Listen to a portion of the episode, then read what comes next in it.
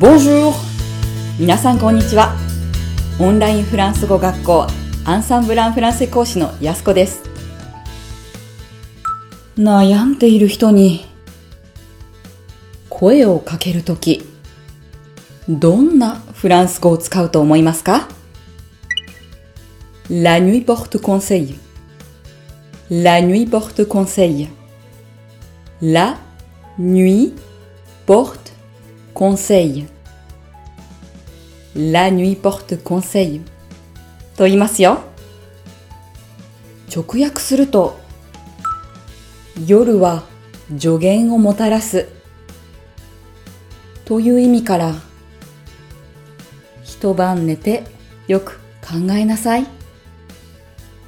それは気にしないでおきなさい。という意味で使われます。